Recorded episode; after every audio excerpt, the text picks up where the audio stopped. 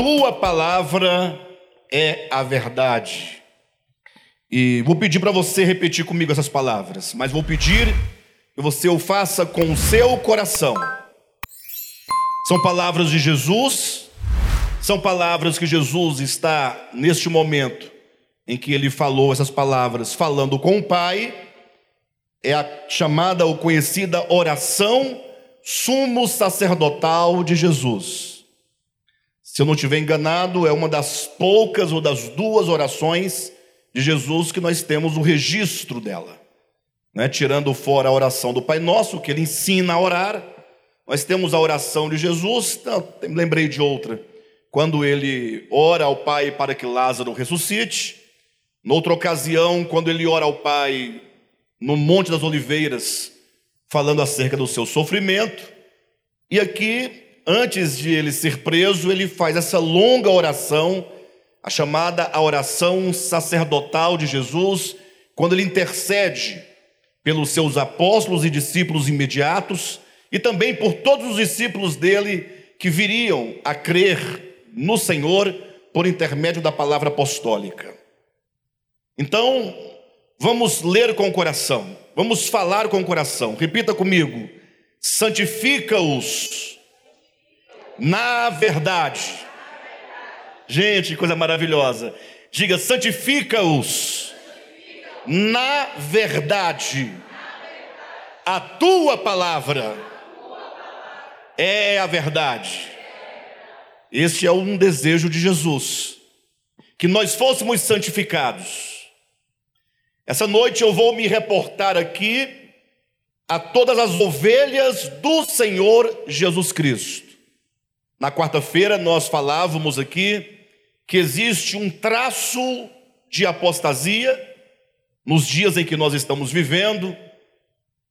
Não sei quantos entenderam a gravidade do que nós falávamos, mas dentre alguns traços que já podem ser percebidos de apostasia no mundo e que afeta e diz respeito diretamente a cristãos, é o fato de que hoje em dia pouco se dar ouvidos à palavra de Deus. Se fala muito da palavra, até se discute sobre a palavra, sobre doutrina, sobre dogmas, mas tomar a palavra de Deus para si, em verdade, em espírito, verdadeiramente, são poucos os que de fato têm tal desejo genuíno. Porque se eu perguntasse aqui quantos desejam tomar para si a palavra de Deus, eu tenho certeza que todos levantariam as mãos.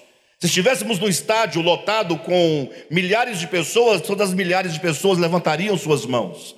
Mas vamos pensar nisso. Jesus está orando ao Pai e manifestando ali o desejo do seu coração, que é também o desejo do coração do Pai, certamente. E ele diz: Pai, santifica-os.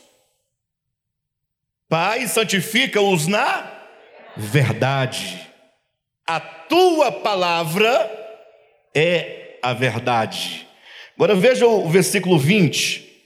Não rogo somente por estes por aqueles que estavam ali imediatamente, mas também por aqueles que vierem a crer em mim por intermédio da Sua palavra.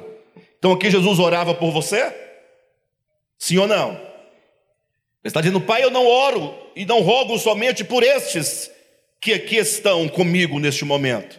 Eu oro também por aqueles que vierem a crer, aqueles que no futuro virão a crer em mim por intermédio da Sua palavra. Então Jesus aqui está orando por cada um de nós individualmente. E a oração do Senhor é esta, versículo 21. A fim de que? A fim de que todos sejam um.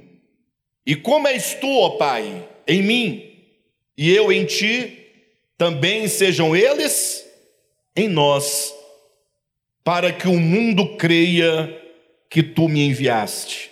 Eu lhe tenho transmitido a glória que me tens dado, para que sejam um como nós o somos, eu neles e tu em mim, a fim de que sejam aperfeiçoados na unidade, para que o mundo conheça que tu me enviaste e os amaste, como também amaste a mim.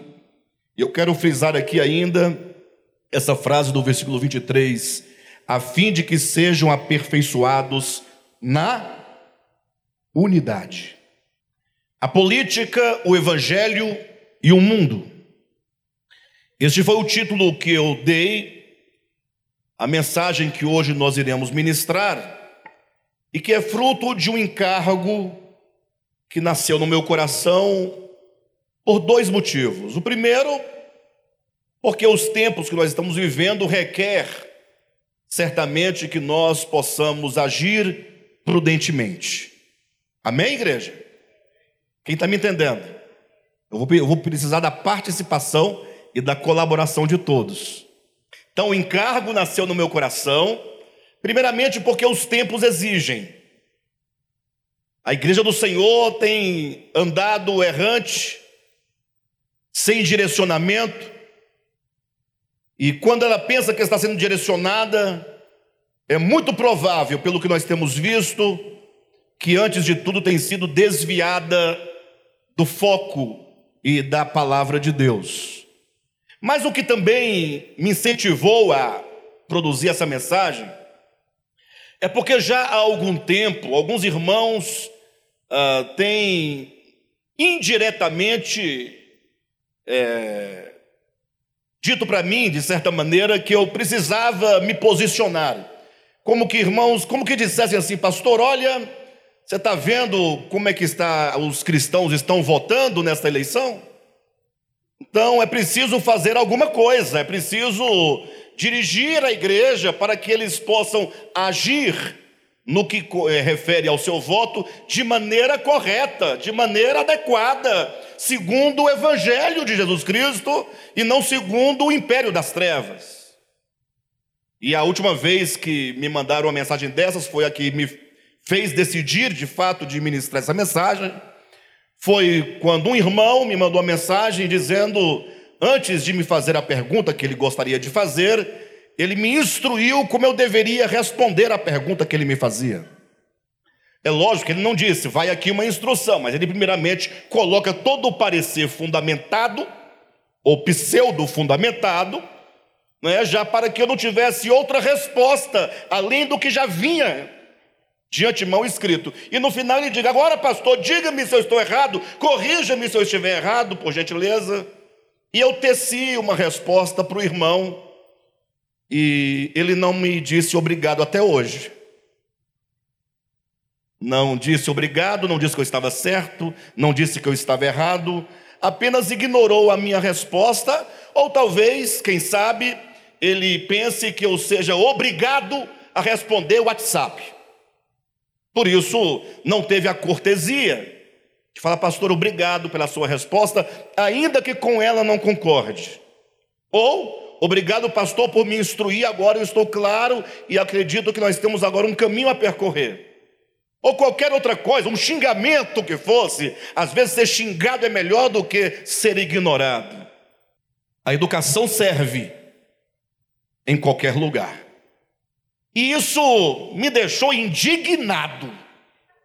E eu disse: Pois bem, eu vou me posicionar politicamente. E será neste domingo. E hoje à noite eu vou me posicionar.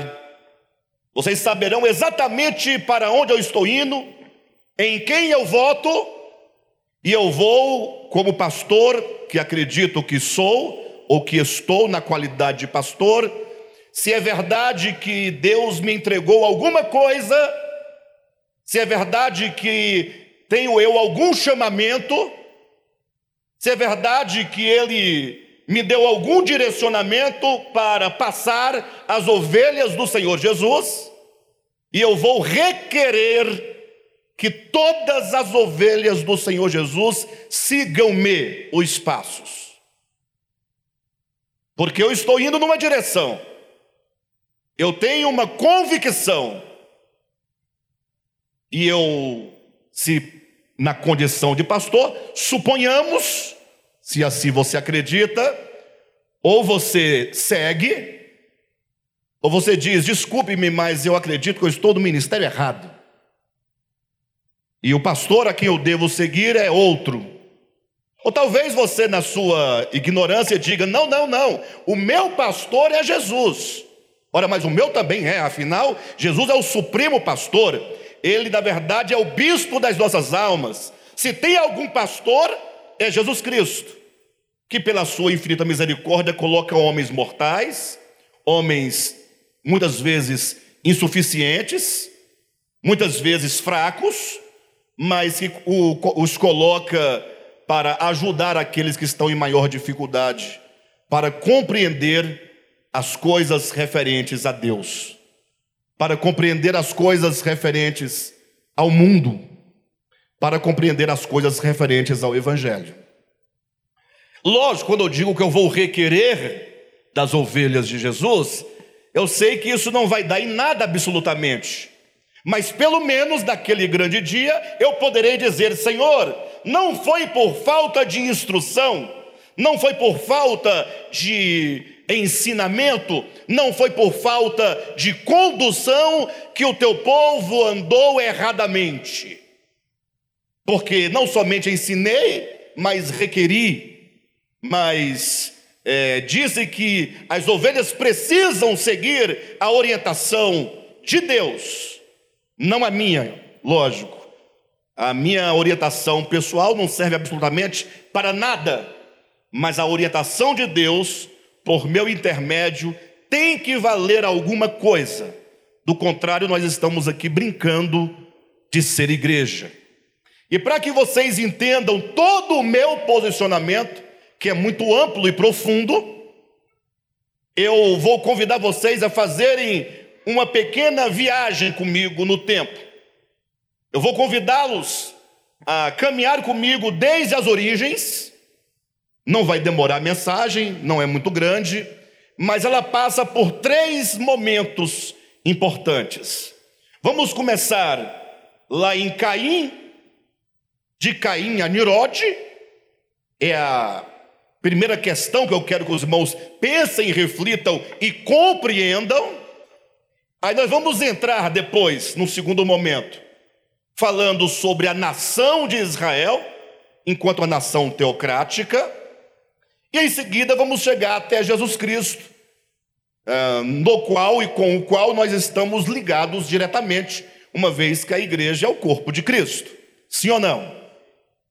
Bem, o que nós podemos entender acerca desse tema político, evangelho e o mundo, a partir desses três pontos aqui, que eu acredito que vocês já decoraram, né? De Caim a Nirode, nação de Israel e Cristo. O que nós podemos construir aqui no entendimento? Nós partimos do pressuposto de que a Escritura, no que tange à revelação de Deus, ela não nos deixa desorientada acerca do que é o mundo. Se nós não soubermos o que é o mundo, e a Bíblia nos, nos fala severamente contra o mundo, dizendo: Não ameis o mundo, nem as coisas que há no mundo, porque tudo o que há no mundo, né, a concupiscência da carne, dos olhos, o medo da vida, não procedem de Deus, mas procedem do mundo, e aquele que ama essas coisas, o amor do Pai não está nele. Observem, queridos, como que o Evangelho de Jesus Cristo, ele não tem meio termo. Não tem meio termo. Aquele que ama o mundo, o amor do Pai, não está nele, é simples assim. Como em outro lugar, Jesus disse que aqueles né, que porventura não negarem a si mesmos suas paixões, seus próprios ideais mundanos, ele diz: não pode ser meu discípulo. O discipulado é algo que requer de nós uma entrega absoluta, uma entrega total. E quando então a Escritura fala sobre o mundo, essa ideia de mundo enquanto inimigo de Deus, que não pode ser confundido com o mundo criado por Deus, mundo enquanto terra, planeta, criação, natureza, não é este mundo, né? Afinal, este mundo criado por Deus, é dito que Deus amou o mundo, incluindo também e sobretudo as pessoas, a humanidade. Mas existe um outro mundo que é dito que nós não podemos amar, que nós devemos aborrecer, que nós devemos rejeitar. do qual devemos nos afastar. Devemos, inclusive, nos tornar inimigos deste mundo, que também é inimigo de Deus. Existe uma inimizade irreversível entre Deus e o mundo. E nós vemos a construção dessa ideia de mundo perverso e pecaminoso que faz, front, é, que faz oposição a Deus lá em Caim. A história bíblica não visa nos trazer o relato da história da humanidade, mas visa nos trazer os princípios de alguns elementos espirituais que precisam ser compreendidos. Pensem comigo: Deus criou Adão, Adão e Eva, né, no plano da revelação, não vamos debater o assunto aqui, e agora Adão e Eva tiveram um filho chamado Caim e Abel. É dito que Caim matou Abel por inveja,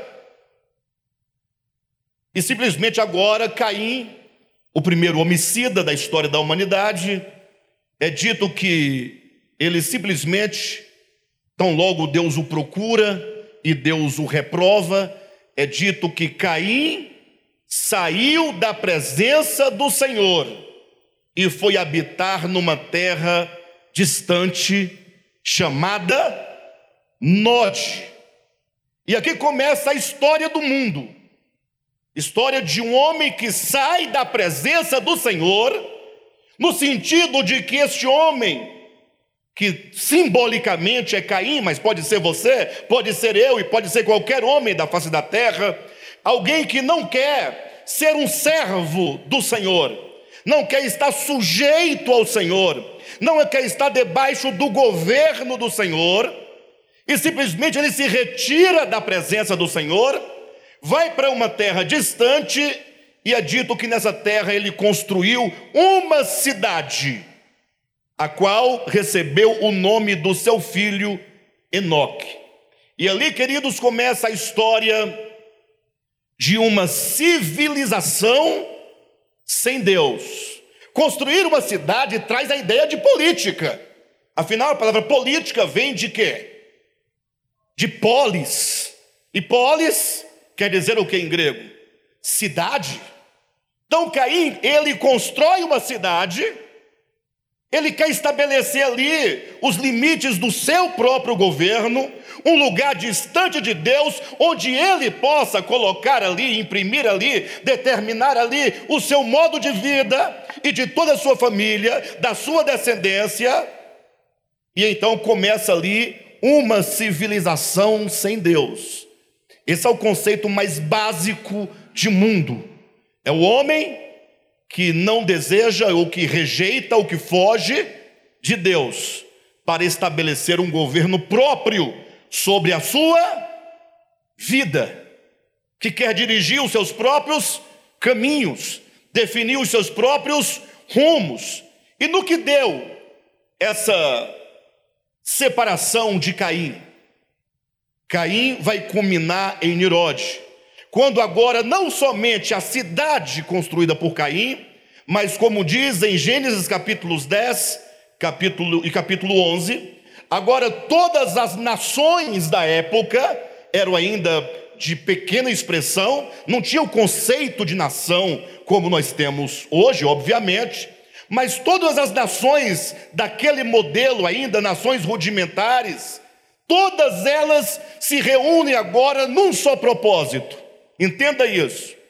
Caim instaura a primeira cidade, uma civilização sem Deus. Logo, várias outras cidades fundadas por várias outras pessoas se uniram num grande conluio contra o Criador. E Nirode proclama todos aqueles povos ali, de vários lugares, para que eles possam se unir contra o Criador, fazendo um, agora uma grande cidade, no caso, um império, e fazendo uma grande torre, para que eles pudessem agora olhar para Deus, encará-lo frente a frente, olho no olho, ainda que erguido sobre os pés, para poder tentar alcançar o alto. E então ali houve a grande rebelião, e vocês sabem que dali agora os povos se dispersam, divididos em várias línguas, é o conhecido fenômeno da Torre de Babel, e o que nos interessa aqui é que ali nasce o mundo chamado o mundo gentílico. O que é o mundo gentílico, segundo o apóstolo Paulo em Efésios capítulo 2? É um mundo sem Deus no mundo. É um mundo sem esperança. É um mundo que está peregrino, sem luz, sem direção, então, o mundo das nações, com as suas políticas, segundo a gênesis da história ou da revelação da história bíblica, é exatamente o homem querendo estabelecer sobre si o seu próprio governo. Surgem as nações, e Deus, quando olha aquele cenário, Deus tem um propósito, Deus tem uma maneira de agir, de fazer as coisas. Deus tem seus objetivos. E ele vendo que agora a humanidade estava totalmente sem o testemunho de um governo adequado, porque cada um instaurara o seu próprio governo, Deus então diz: Abraão, estamos transitando para o segundo ponto. Sai da tua terra, da tua parentela, da casa do teu pai. Ele estava habitando em Ur da Caldeia e vem para uma terra que eu te mostrarei. De ti farei uma grande nação. Surge aqui a nação de Israel: Abraão, Isaac, Jacó, José, né, Moisés. E aí a história vocês sabem. Quando nasce ali no Êxodo a nação de Israel, e nós estamos fazendo a leitura da história do ponto de vista humano, é do ponto de vista da terra que nós estamos olhando nasci uma nova nação. Alguém olhando toda essa história, esse cenário, poderia dizer: ah, agora vai dar certo, porque agora nasce um povo, uma nação sobre a qual o próprio Deus disse: De ti eu farei uma nação peculiar, separada de todas as nações. Deus tem esse desejo de ter um povo único, exclusivo para si. E agora esse povo peregrina no deserto, entra na boa terra de Canaã. Vocês sabem da história até um dia que algo aconteceu. Eu quero que você leia comigo no primeiro livro de Samuel, capítulo 8. Veja o que aconteceu com esse povo em quem se depositava, ou se achava que agora haveria uma solução, uma saída para as questões acerca do governo de Deus capítulo 8 de 1 Samuel, capítulo 8, versículo 4, 5, 6 e 7. Olha o que diz. Então os anciãos, todos de Israel, se congregaram e vieram a Samuel, a Ramá, e lhe disseram: Vê que já estás velho e teus filhos não andam pelos teus caminhos. Os irmãos acham essa justificativa boa ou ruim? Porque Samuel, que era profeta, e de certo modo ele era um juiz sobre Israel, estava velho e por não poder mais continuar com as atividades de julgar o povo de Israel, delegou a seus filhos a tarefa, só que os filhos deles se corromperam e se deram a subornos, e pensa numa situação difícil. E aí os anciãos falaram: não, temos que tomar uma atitude. Olhem para mim, pessoal. Olhem para mim em nome de Jesus. Olha o que está dito. Uma coisa sábia, pastor Josué. Uma, uma inteligência maravilhosa. Olha, os anciãos, os mais velhos, os representantes do povo, olha, está insustentável a situação. Então vamos chamar o profeta, o juiz Samuel, e vamos colocar a nossa fundamentação. Tu já estás velho, não podendo mais julgar sobre Israel, e os teus filhos se corromperam. Eles não têm condições de julgar Israel. Olha a situação em que se encontra. Vocês não acham isso de uma sabedoria dos anciãos? Tomar uma providência. Quando as coisas não vão bem, quando a verdade, o juízo e a justiça são ameaçados, o que devemos fazer? Ou o que deveríamos fazer? Olhem para mim em nome de Jesus. Jesus é o Senhor? Verdade? De quem? Jesus é o Senhor? Não é o Senhor? Ele é o Senhor? De quem? Nosso não. Nosso é muita gente. Nosso. Nosso é uma maneira de você se esconder no meio da multidão. Porque se não for Senhor de ninguém aqui, tem que ser seu. Então, de quem Jesus é o Senhor? É meu. Jesus é o Senhor? De quem que ele é o Senhor? Meu. Se não for da Vera, é problema dela. Mas sobre mim, eu preciso invocar o nome do Senhor e declará-lo Senhor. Não vamos tomar o nome do Senhor em vão, dizendo Jesus é o Senhor, quando ele não é o Senhor. Porque quando o Senhor da sua vida é outro, e você diz Jesus é o Senhor, você está mentindo. Você está com hipocrisia. Você está tentando enganar a Deus, a si mesmo, ao outro. Então não faça isso. Jesus é o Senhor. Quem era o Senhor de Israel? Não era Deus? Se as coisas iam ruim em Israel, o que deveriam fazer os anciãos? Recorrer ao seu Senhor. Ou não? Sim ou não, pessoal? Se as coisas não vão bem em Israel, vamos recorrer ao nosso Senhor. Mas esse Senhor é Senhor de igreja, é Senhor de frases prontas, é Senhor de coreografia. É quase nada, é mesmo que uma mula sem cabeça, o mesmo efeito, o mesmo valor, porque se mula sem cabeça não existe, pelo menos cria fantasias na mente. Não deveriam os anciãos do povo falar: vamos orar? Sim ou não? Vamos orar. Irmãos, nós estamos em 2022, caminhando para um segundo turno. Eu sei que todos aqui estão insatisfeitos de um modo ou de outro. Um insatisfeito de um jeito, o outro insatisfeito de outro, um com medo de acontecer uma coisa e o outro com medo de acontecer outra coisa. E nós estamos igual abelhas tontas quando joga fumaça, ali desesperadas, picando umas às outras. Se as coisas não apontam para uma boa direção, segundo o seu parecer, é hora de você fazer como fez ou fizeram esses anciãos, ou se voltar ao teu Senhor. Hein, pessoal?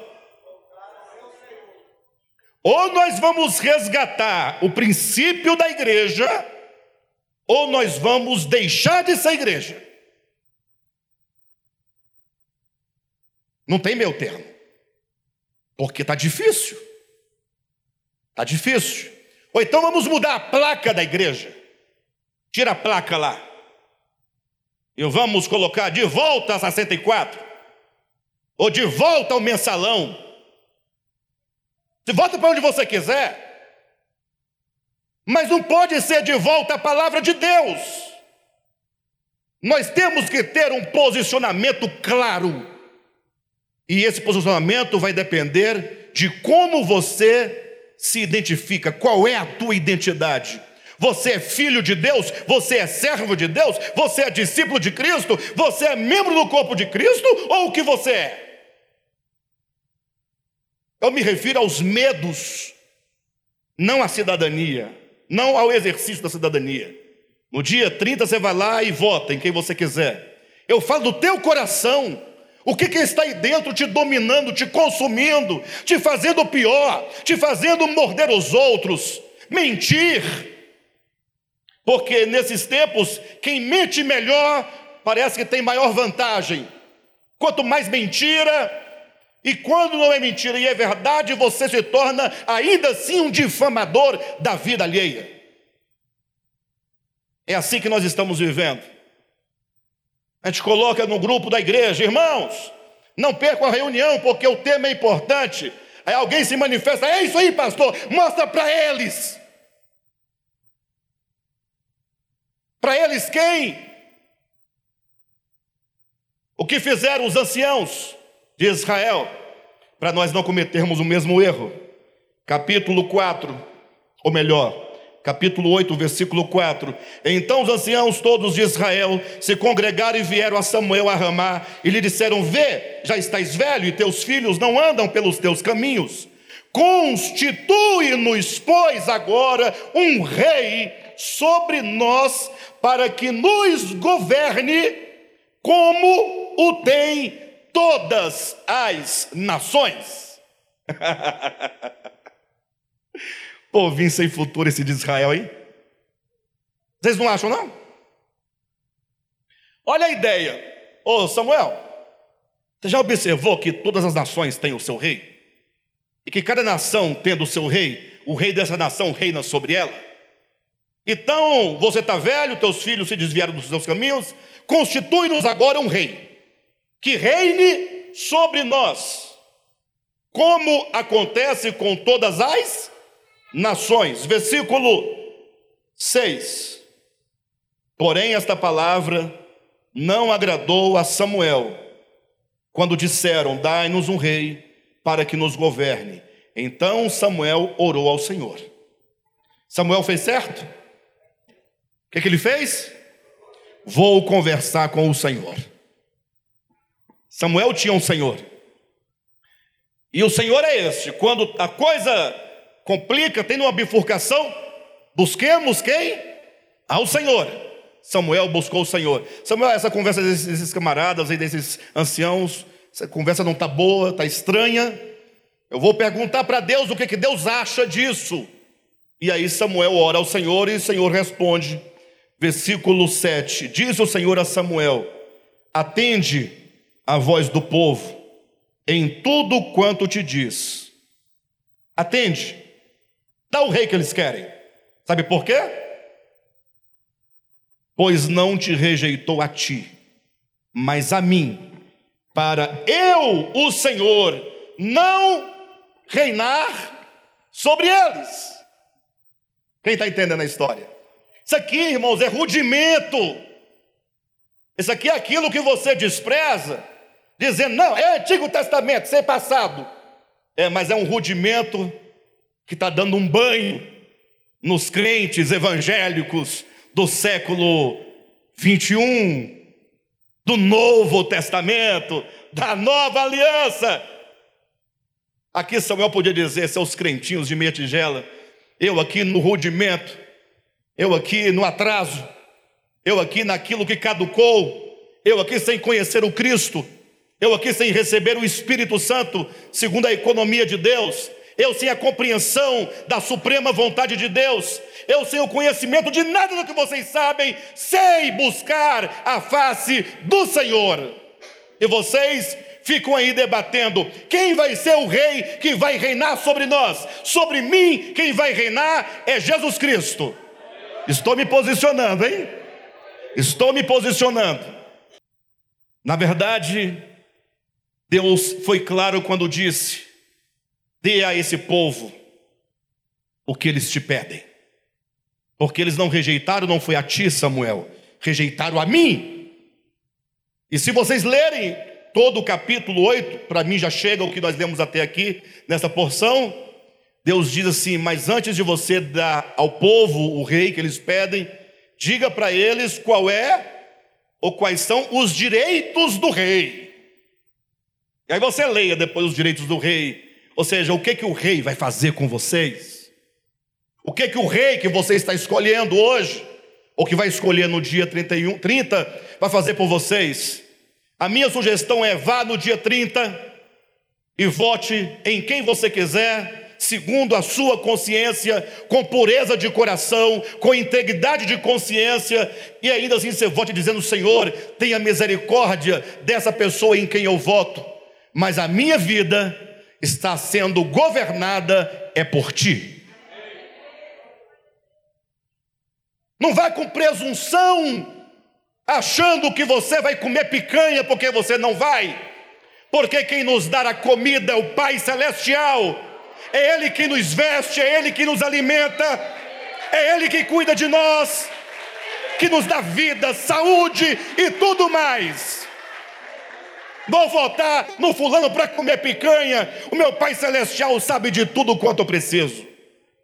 E se luta for preciso eu passar, eu passarei sabendo que se nós sofremos é porque há uma necessidade de sermos quebrantados e de nos posicionarmos adequadamente na presença do Senhor. Não vai votar achando que o fulano vai fazer isso e aquilo outro por você, liberar arma. Quem é a sua segurança, meu irmão? Quem é a sua segurança? Agora a sua segurança está no 38. Coisa feia. Salmo 127, para citar a menoridade, para citar lá atrás os rudimentos que você ignora e diz é Antigo Testamento. Olha o que, que o homem do Antigo Testamento sabia que você não sabe. Se o Senhor não guardar a casa, se o Senhor não guardar a casa, em vão você guarda o 38, a 765, o, a, a ponto 40, que mais? O canhão. Eu não estou dizendo para você ter nem para você não ter, estou falando do Evangelho. Eu não estou aqui para definir vida de ninguém. Esse ministério não determina a vida de ninguém. Esse ministério fala: o Evangelho é assim. Se você acha que esse evangelho é bom para você, você segue. Se você acha que não é, não siga. Mas seja homem o suficiente. Homem que eu falo, seja assuma que você é ser humano e não um bicho, e não uma pessoa, um, um animal sem, sem razão. Diga assim: eu não sigo o evangelho, porque o que Jesus disse há, 20, há dois mil anos, para mim é ultrapassado. Serve para picanha e serve para o armamento. Qualquer um, e eu poderia continuar falando do todos os paradigmas da picanha e os paradigmas do armamento. Poderia. Quem sabe todos eles. Mas o meu convite é: olhem para o evangelho de Jesus Cristo. Samuel deu ao povo de Israel um rei, Saul, um homem segundo o coração da nação. Vocês sabem dos resultados. Qualquer homem que entrar hoje no Brasil será um homem segundo o coração da nação. O coração da nação está dividido entre dois homens que fazem uso indevido da palavra de Deus para te enganar. Não é verdade. Não acredite no homem. Não faça do homem o seu braço, a sua força. É mentira. Estão mentindo para você. Porque para ganhar uma eleição, faz-se pacto até com o diabo. Se é para ganhar, se batiza no Rio Jordão. Se é para ganhar, Pastor, mas é porque tem um lado que está defendendo o Evangelho. Mentira! Evangelho que não olha para o pobre não é Evangelho. Evangelho capitalista não é Evangelho. Nós não temos muito o que fazer. Vivemos num país capitalista. Mas o fato é que se você lê o Evangelho com atenção, você vai observar para quem Jesus veio. Você vai saber para quem ele veio. Você vai ver a quem ele está defendendo. Vocês lembram lá do juízo final das nações? Quando Jesus disse: Vinde, benditos do meu Pai, possuir por herança um reino que vos está preparado desde a fundação do mundo? Quem lembra? E aquelas pessoas ficaram desbaratadas, Senhor, mas não sabemos o que aconteceu. O que ele disse? Vocês vão entrar na posse do reino porque vocês não cortavam cabelo, porque vocês davam dízimo, porque vocês não bebiam cerveja, porque vocês não fumavam cigarro, porque vocês não dançavam forró, porque vocês não cantavam a musiquinha do Zé Ramalho, aquela música boa dele. É, é isso que ele falou? O que, que ele disse? vocês me vestiram, vocês me alimentaram, vocês me acolheram, vocês me visitaram quando eu estive preso. E o povo, ó Senhor, não sabemos disso. Que conversa é essa? Nunca te vimos. Ele disse: Quando vocês fizeram isso a um dos meus pequeninos irmãos, a mim vocês fizeram. E portanto, a síntese do Evangelho é a caridade, é o acolhimento, é o olhar para quem precisa. Mas não é dando cesta básica nem auxílio do governo, não, porque isso também não ajuda ninguém, é mentira. Você que acha que ganha uma cesta básica, ganha um auxílio do governo e ele faz uma grande vantagem para você, ele está te enganando, ele está mentindo para você, ele quer te manter na pobreza. O que de fato dá dignidade ao homem é a educação, e a educação, trabalhando no plano da, da terreno, pode tirar o homem da condição da fome e da miséria. Só a educação, tratando-se das coisas da terra, sem educação, ninguém sai da pobreza. É mentira, estão mentindo para vocês. Olhar para o pobre, portanto, não é simplesmente usá-los como massa de manobra. Vocês sabem da história do povo de Israel. Leiam depois os profetas para achar, para vocês não acharem que eu estou aqui, não é, tentando persuadi de alguma coisa. Leiam todos os profetas do Antigo Testamento e procure selecionar quais eram as pautas dos profetas. Estavam constantemente a falar que os juízes, que os reis, que os grandes, que os poderosos não praticavam a justiça para com o órfão e para com a viúva. Quem está me entendendo? O nosso coração muda para o Evangelho e para de ser tendencioso, ou então nós temos que renunciar à nossa fé, se é que a temos. Saul foi um homem segundo o coração da nação. Deu no que deu. Por fim, perdeu o reino. E aí vem Deus e diz: Olha, eu vou levantar agora um rei segundo o meu coração. Quem está entendendo? Agora é Deus tomando a, a, a, a dianteira. Eu vou levantar um rei segundo o meu coração.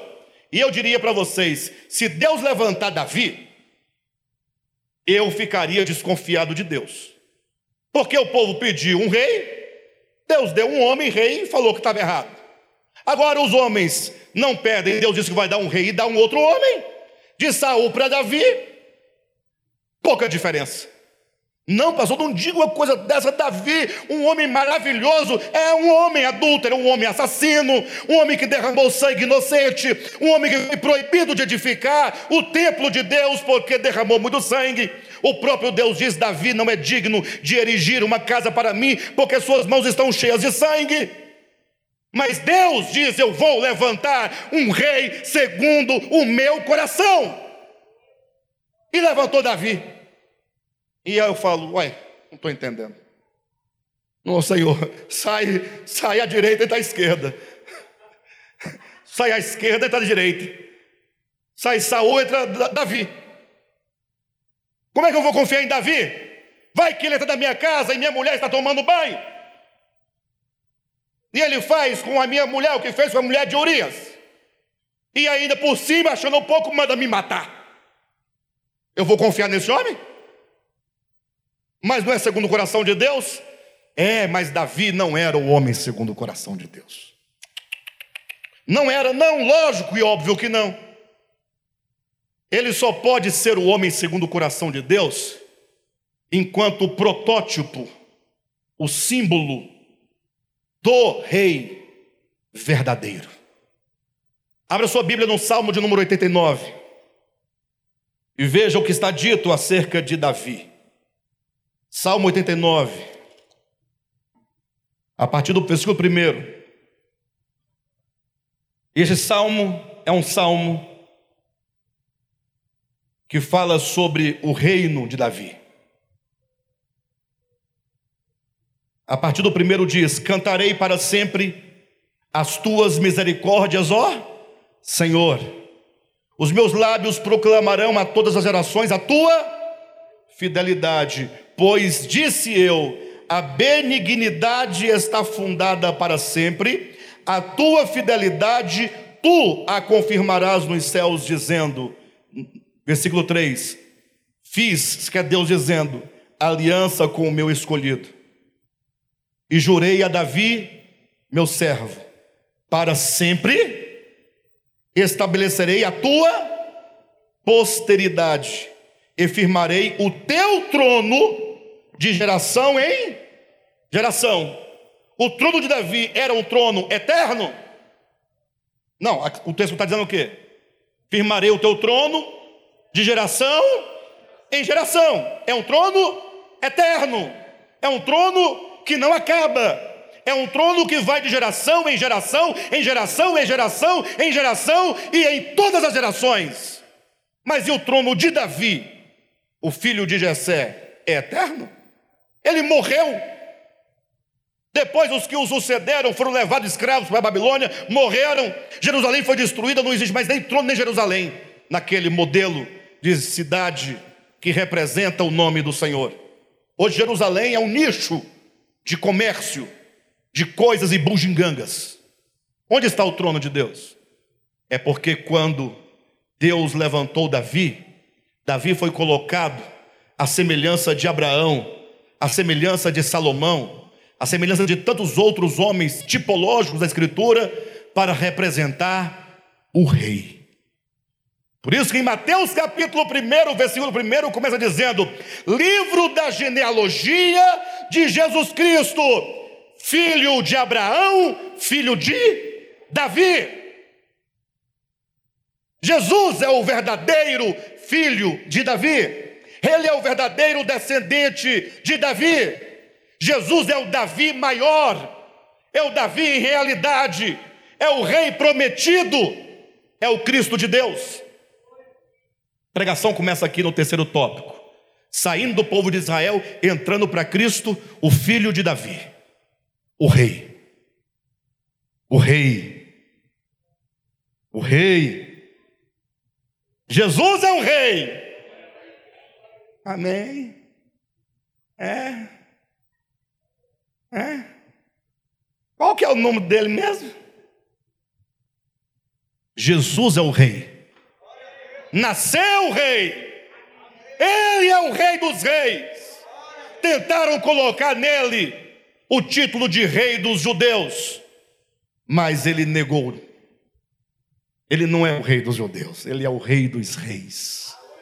Ele é o rei de todos os reis.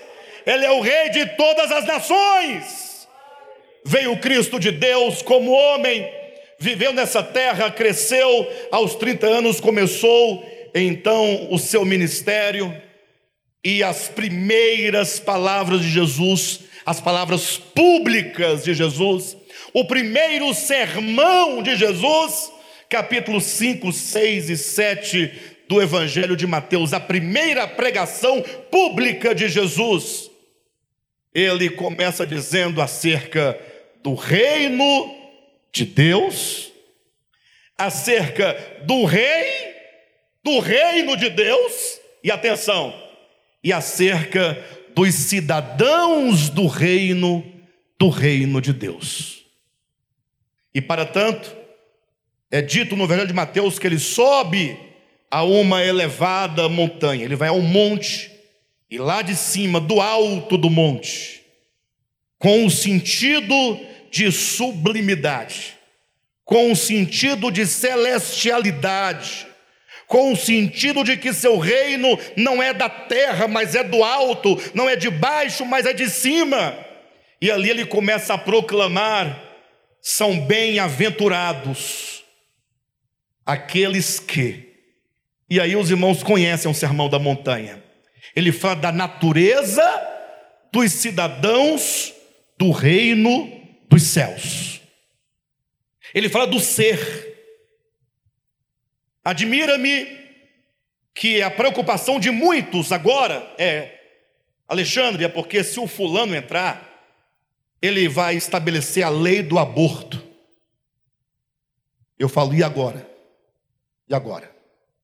Então nós temos que lutar para que os governantes sejam anti-aborto. Porque somente assim nós vamos poder ter uma nação que esteja de acordo com o Evangelho. E o aborto não é mesmo do Evangelho. O Evangelho não é pró matar uma criatura que nem mesmo pediu para vir ao mundo. Não vamos discutir os méritos, mas o fato é que você quer transferir a sua responsabilidade de cidadão do reino dos céus para as autoridades de uma nação pagã. Brasil é nação pagã, não é, é, é, é ela é, é cristã. Não, não. A nossa nação não é teocrática. A nossa nação tem o seu direito fundado no direito romano. Nossa cultura, ela é greco-romana. Pastor, mas nós temos que defender os princípios do Evangelho lá dentro. Bem, eu não sei, eu acho que você está enganado, porque a Bíblia declara alto e bom som: ouça de uma vez por todas, o mundo, o mundo. Jaz no maligno. Você sabe por que Jesus morreu na cruz? Ah, há muitas razões, né? Difícil você saber o que eu quero que você responda. Mas a morte de Cristo significa basicamente isso. Essa criação. Porque o Cristo encarnado, ele encarna a criação. Ele não se faz criatura, não se faz carne. Então, quando ele se encarna, então essa criação não tem recuperação. Não tem como você reformar o homem sem Deus, o homem desintegrado de Deus. O mundo é irrecuperável. Não adianta você querer colocar os remendos lá, lá na Constituição para segurar uma coisinha ou outra e você achar que está fazendo seu papel de cristão, que não é verdade. Jesus, quando morre na cruz, está dizendo: na cruz o mundo é destruído. O velho homem tem que ser morto. Não serve para nada para nada. E aí então você tem que nascer de novo. O Evangelho não é remendo. O Evangelho é uma vida nova, renascida de Deus. A Escritura fala claramente: o mundo jaz no maligno. Onde é que o mundo jaz? Onde jaz o mundo? O mundo está prostrado, caído, morto e apodrecido no maligno. Não vai resolver os pastores se candidatarem para dizer, não, eu vou ser um representante do Evangelho. Jesus nunca disse para nós fazermos isso. Ele disse: Vós sois o sal da terra. Vós sois a luz do mundo. Então ouça você que tem esses princípios que, de certo modo, são até louváveis. Você só tem uma maneira de influenciar o mundo. Não tem duas maneiras. Só tem uma maneira. Você quer fazer a diferença? Vamos lá, vamos debater agora. Num debate, vamos apesar, debater agora. Nós queremos mudanças. Quem quer mudança no mundo? Quem quer melhorar o mundo? Porque todo mundo, de um lado e outro, só quer melhorar. Até agora ninguém disse que quer piorar. Um acusa o outro de piorar, mas cada um de si fala: não, a minha posição é de melhora, o outro, a minha também é de melhora. Mas qual é a maneira de nós influenciarmos o mundo? Deus mandou nós fazermos uma lei popular, sairmos das ruas gritando quem é o melhor rei que vai reinar sobre nós? O que, que ela diz? Vocês são o sal da terra. Ou seja, vocês precisam ouvir o Evangelho, comer o Evangelho, nutrir-se do Evangelho, de cada palavra de Jesus, para que elas sejam constituídas dentro da nossa alma, e uma vez totalmente embebido, totalmente permeado, encharcado, totalmente do Evangelho, você ser a expressão do Evangelho. Assim como o sal tempera, o sal conserva, assim também nós devemos fazer na nossa vida. Não é fazendo leis que você vai resolver o problema do mundo, a não ser que Jesus esteja errado. Ele diz: vocês são a luz do mundo.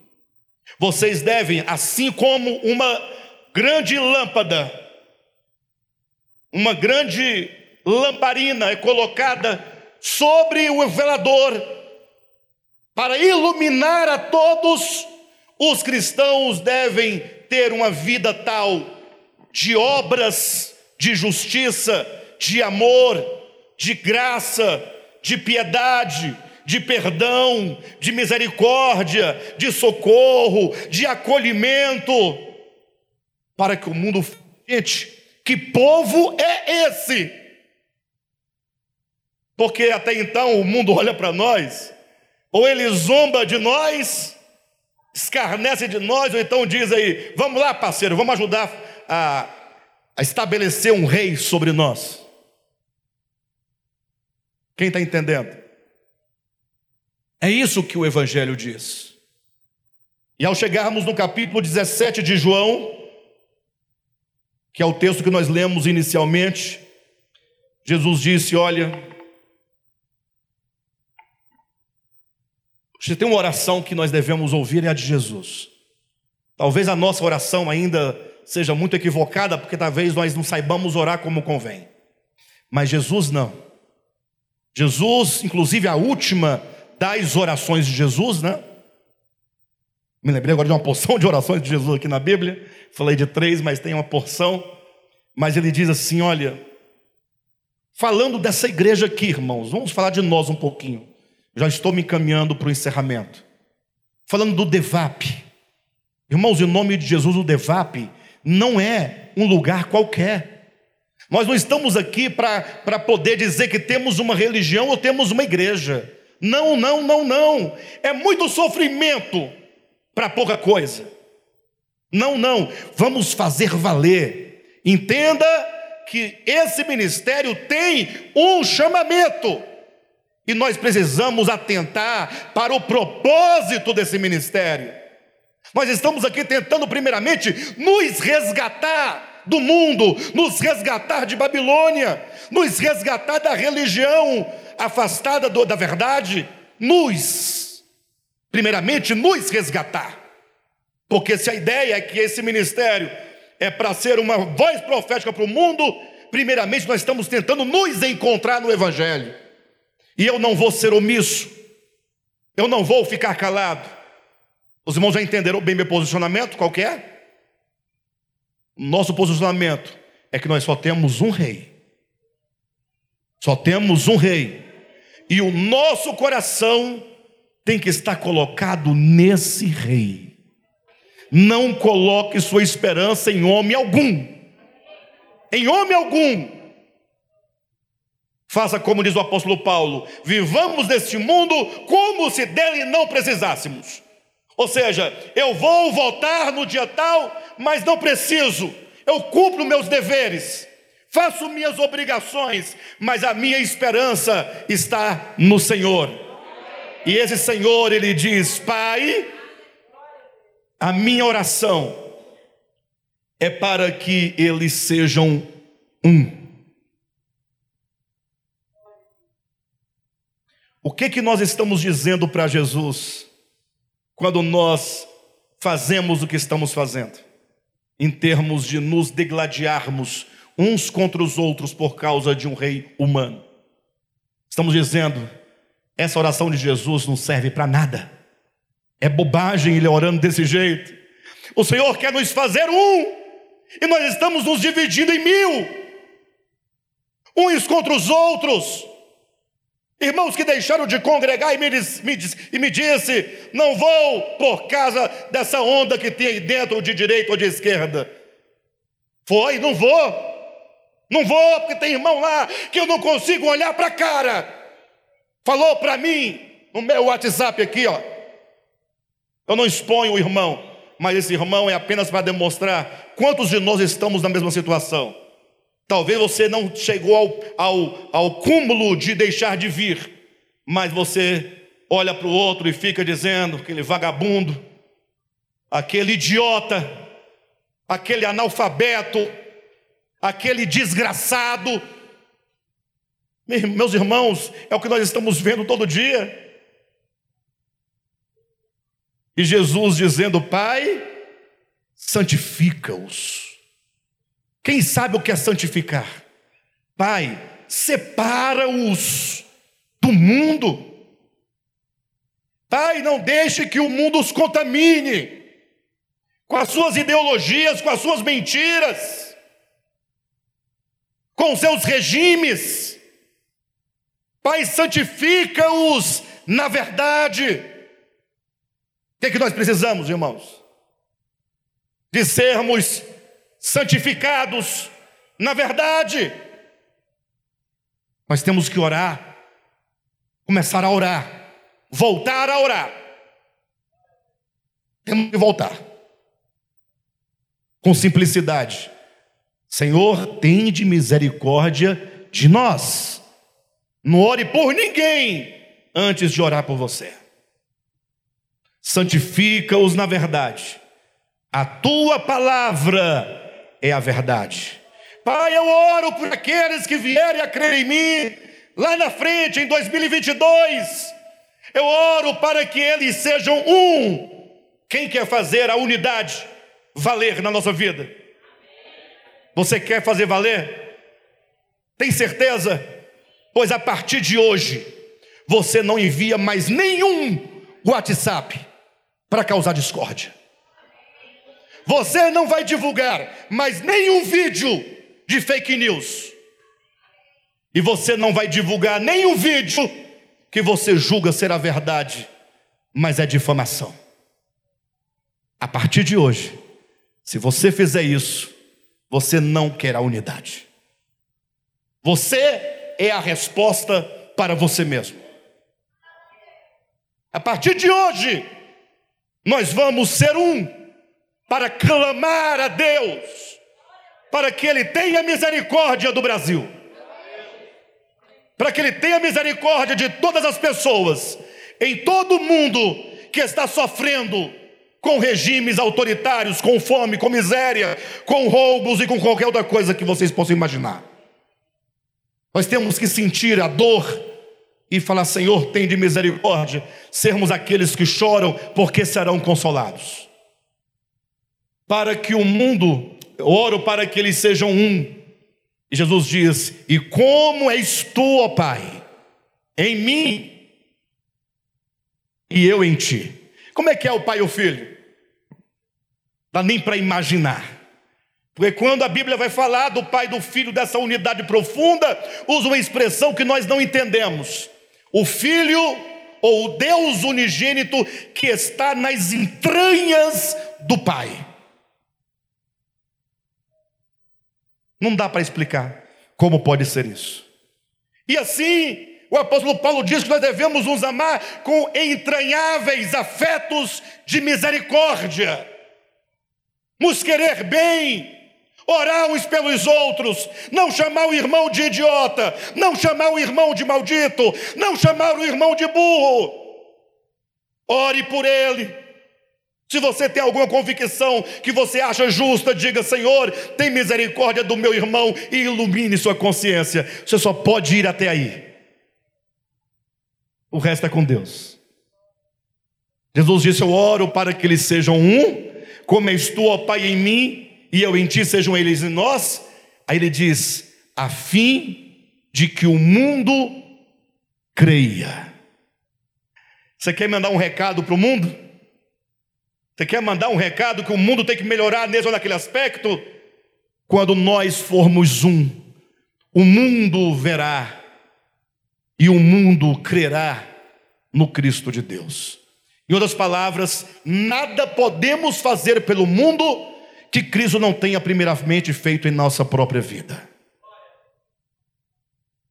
Anota: nada podemos fazer pelo mundo senão aquilo que Cristo realizou na minha vida. E aquilo que foi realizado na minha vida, agora serve como sal e como luz para influenciar o mundo. Todos nós, como cartas vivas, escritas no nosso coração, o Evangelho, não com tinta, mas com o Espírito do Deus vivente. Todos nós, como cartas abertas e lidas por todos os homens. Jesus é o Senhor? Irmãos, eu quero pedir a ajuda de vocês. Vamos nos levantar como igreja.